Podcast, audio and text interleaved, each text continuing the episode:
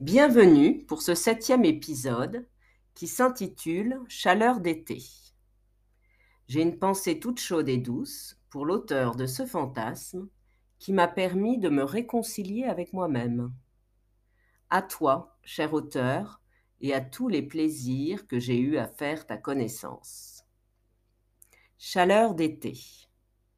Je suis au camping, je vais au bloc sanitaire, et je croise cet homme plus âgé, musclé, en maillot de bain, qui laisse apparaître son sexe de manière évidente.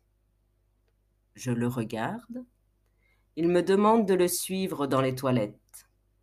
Là, il me fait m'agenouiller pour le sucer.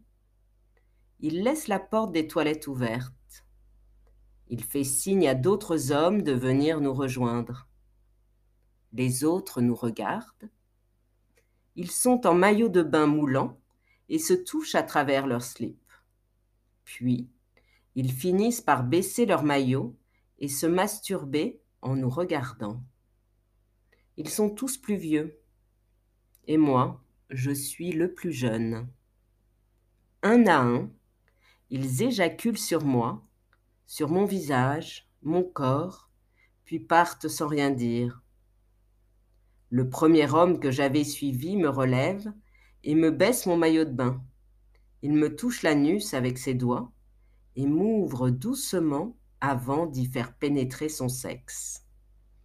Lentement, il me prend jusqu'à ce que je sente monter son désir inéluctablement et sa jouissance en moi. Il éjacule en moi. Je sens sa respiration forte derrière ma nuque il se retire et m'embrasse longuement et profondément avant de partir sans un mot.